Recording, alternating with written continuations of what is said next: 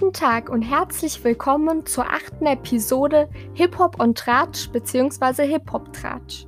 In dieser Episode geht es darum, zu erkennen, woher man weiß, ob man sich in der Hip-Hop-Szene befindet oder nicht. Als allererstes werde ich euch erklären, wie ich auf dieses Thema gekommen bin, weil es im späteren Verlauf der Folge noch wichtig sein wird als Hintergrundinformation. Dann werde ich euch vorlesen aus dem Duden, was es genau mit der Szene auf sich hat. Als nächstes werde ich dann eine kleine Hinzufügung zu, die, Hinzufügung zu, diesem, zu dieser Duden-Szene machen. Dann als nächstes werde ich ein, zwei Beispiele nennen, woran ich das selber gelernt habe im Verlauf der Jahre. Und als letztes werde ich ein kleines Resümee machen, wie ihr das selber erkennen könnt, ob ihr in der Hip-Hop-Szene seid oder nicht. So, dann fange ich einfach mal an. Als erstes werde ich euch erklären, wie genau ich auf das Thema gekommen bin.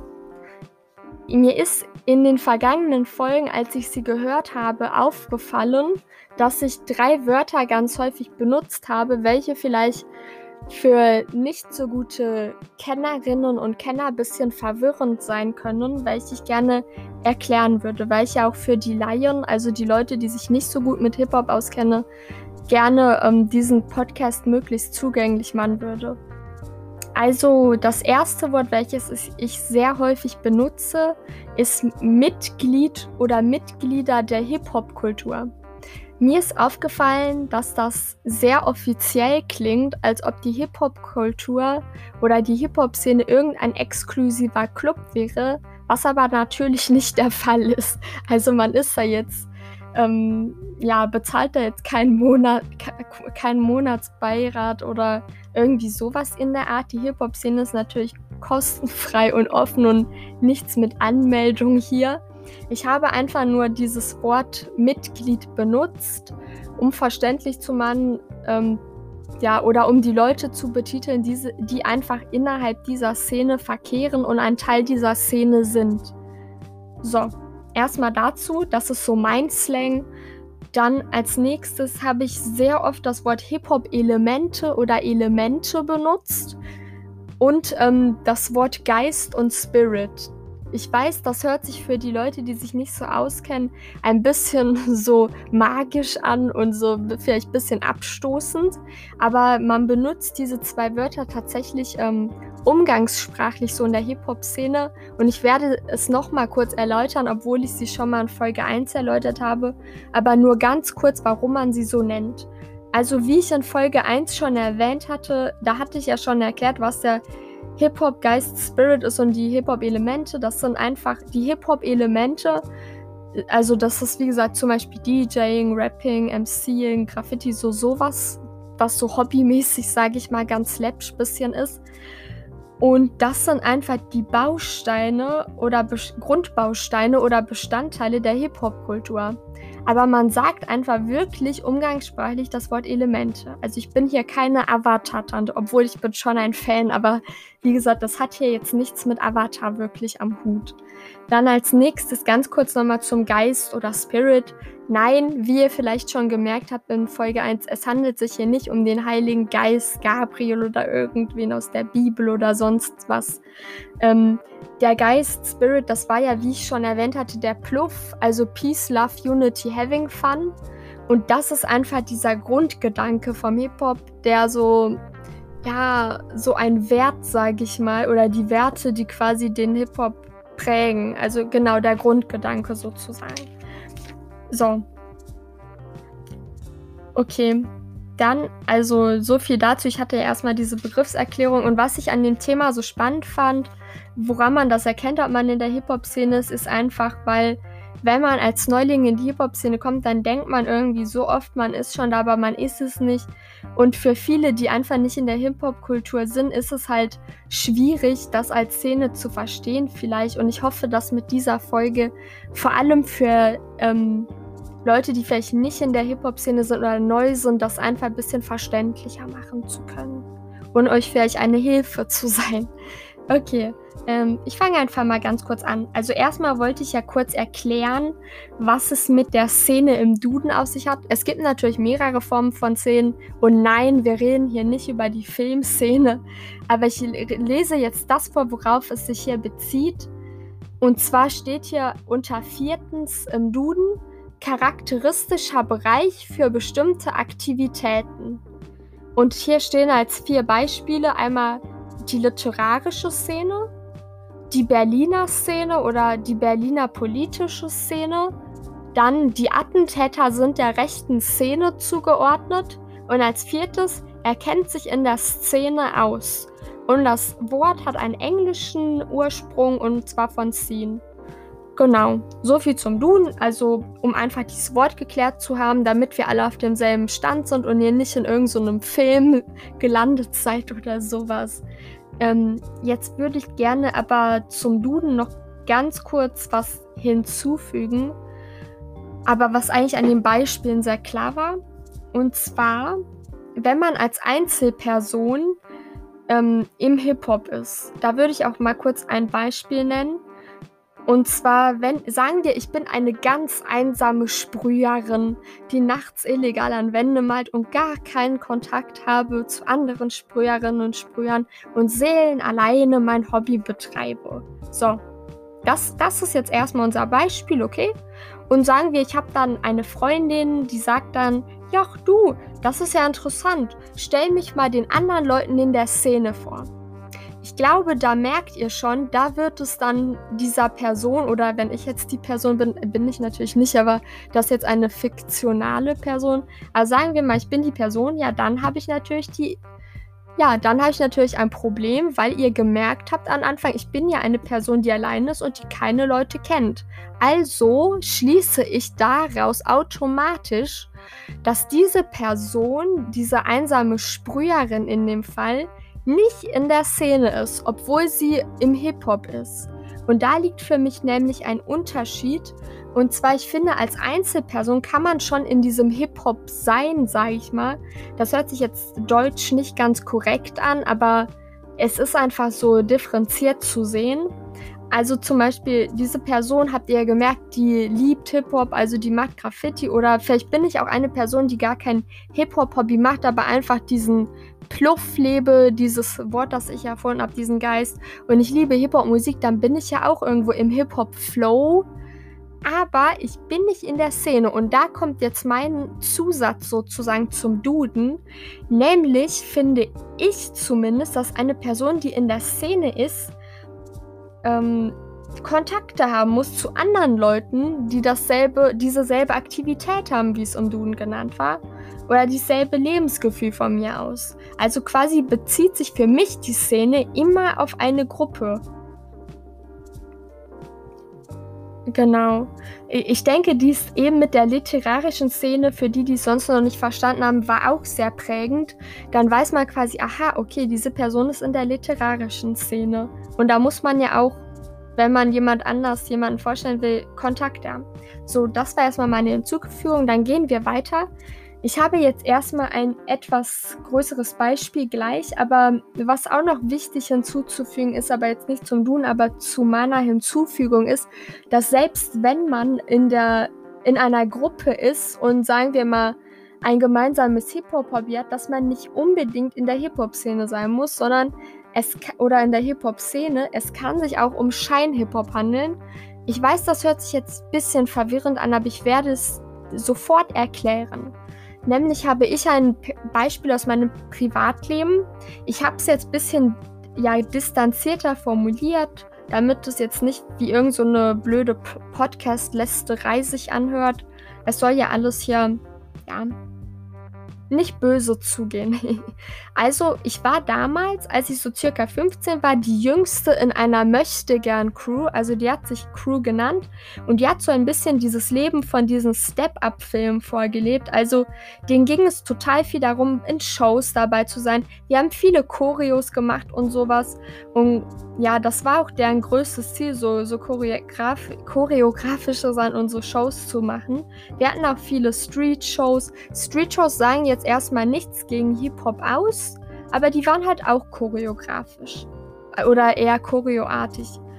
Und insofern kann man sagen, dass es sich eher um eine Tanzgruppe gehandelt hat oder eher um so eine private Kompanie. Also das war, wie gesagt, von uns privat. Und ähm, irgendwann, also am Anfang habe ich tatsächlich, weil ich einfach mich in diesem Hip-Hop-Bereich nicht auskannte, gedacht, ach, ich bin in der richtigen Tanz-Hip-Hop-Welt eingekommen, war aber nicht so Pustekuchen. Ähm, irgendwann bin ich dann tatsächlich darauf gekommen, dass es nicht so ist, weil ich dann angefangen habe, andere Leute aus der Hip-Hop-Szene kennenzulernen. Und mich hat das sehr gestört, als ich angefangen habe, auf Battles und Jams zu gehen, dass ich immer die Einzige aus meiner damaligen Möchtegern-Crew war, die da hingegangen ist. Und ich habe mich gewundert, warum die da nie hingegangen sind. Als ich da nicht mehr drin war, habe ich die nur auf ein bis zwei Battles gesehen von sehr vielen. Und da haben die auch wiederum choreografische Sachen gemacht. Also so habe ich es dann quasi erkannt. Und was man noch sagen muss bei so Crew-Geschichten, ähm, eine wahre Crew macht keine Regeln. Und ähm, bei dieser hatte sehr viele, die auch nicht so schön waren und viel zu ähm, autoritär, bisschen wie beim Militär. Und ähm, eine wahre Crew, die findet sich und die macht jetzt nicht hier so, hier, wir sind eine Crew, wir brauchen Leute oder sowas. Die Leute finden sich einfach, weil sie befreundet sind.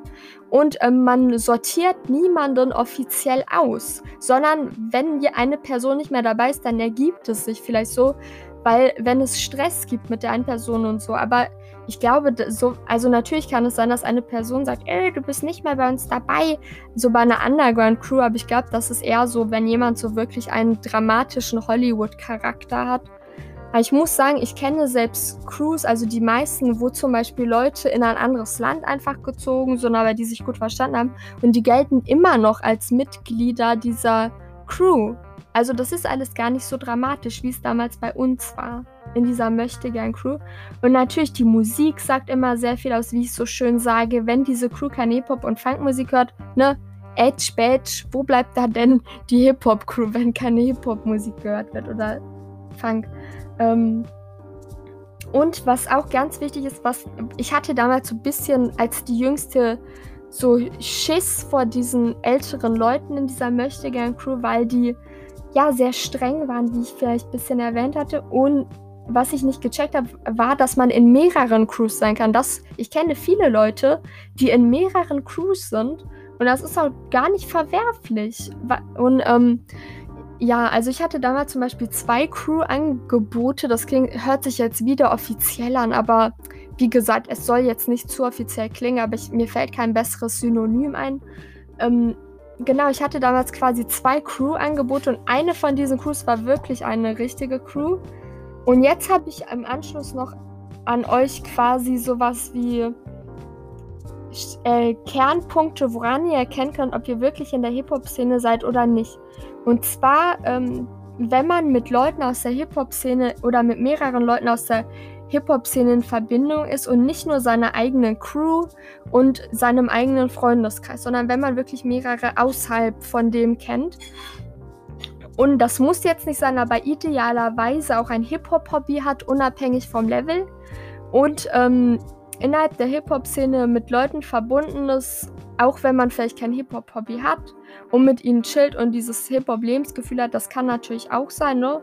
Ich mag einfach Hip-Hop, ich fühle das, ja, und bist mit Leuten aus der Hip-Hop-Szene verbunden, dann ist ja auch schon, ja, dann ist man ja natürlich auch in der Szene.